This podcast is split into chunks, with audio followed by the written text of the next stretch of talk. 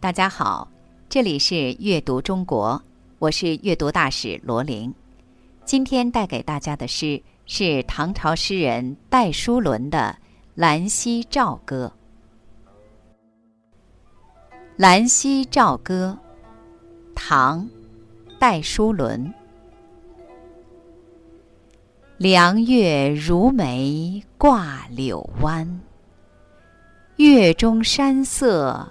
镜中看，兰溪三日桃花雨，半夜鲤鱼来上滩。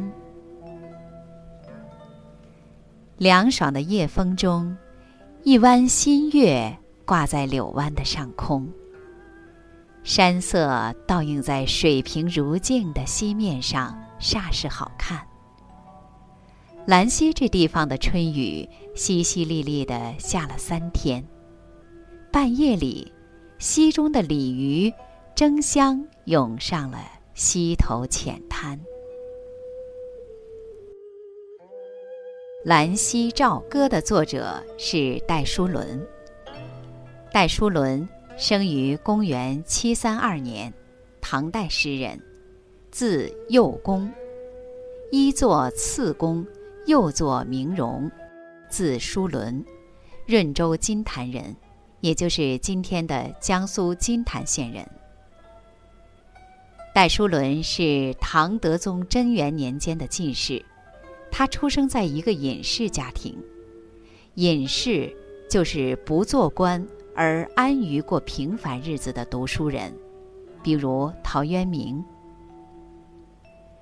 戴叔伦年少时拜萧颖士为师，博闻强记，聪慧过人，被朝廷任命为官员之后，认真负责，成绩不错。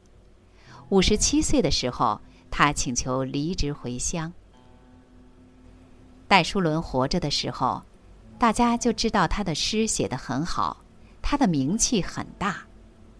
他的诗题材内容丰富。题材形式多样，这些诗写的最多的是隐逸生活，表现出一种闲适的情调。现在我们能读到的戴叔伦的诗有近三百首，《全唐诗》里有两卷。戴叔伦于唐德宗建中元年，也就是公元七八零年五月至次年的春天。曾经任浙江东阳县令，兰溪在东阳附近。这首诗大约是他在这段时间所创作的。现在我们就来欣赏这首诗。第一句：“凉月如眉挂柳湾。”这句写诗人行舟所见的岸边景色。一弯如眉的新月，在清冷的黑暗中明亮地映射着。它低低地挂在水湾的柳梢上，看起来真是非常清新。新月，柳梢，让人想到一幅春天的夜晚景象。这夜是多么的宁静啊！第二句。月中山色镜中看。上一句写岸上的风景，这句就转写水色山影。月中是指浙江一带，古为越国之地，故称月中。山色镜中看，描绘出月中一带水清如镜。两岸秀色尽映水底的美丽图景。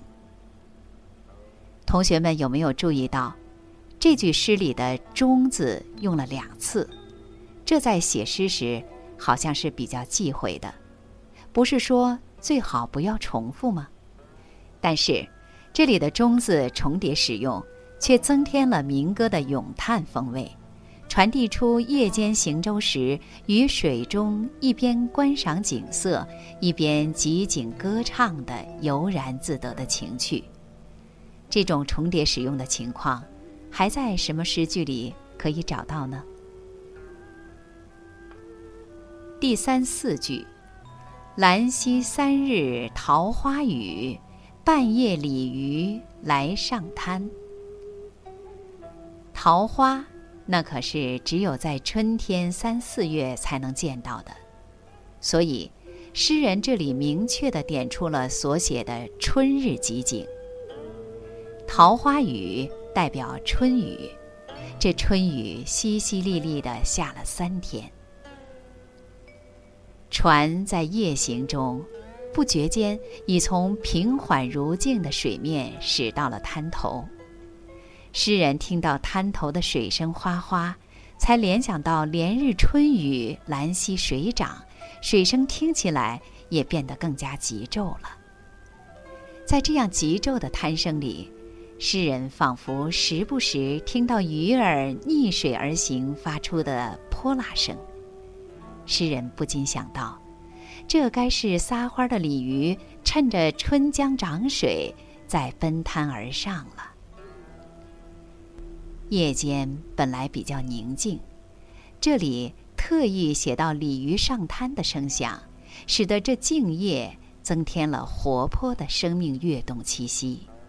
一幅静夜水涨、鲤鱼涌动的图画，就呈现在我们眼前了。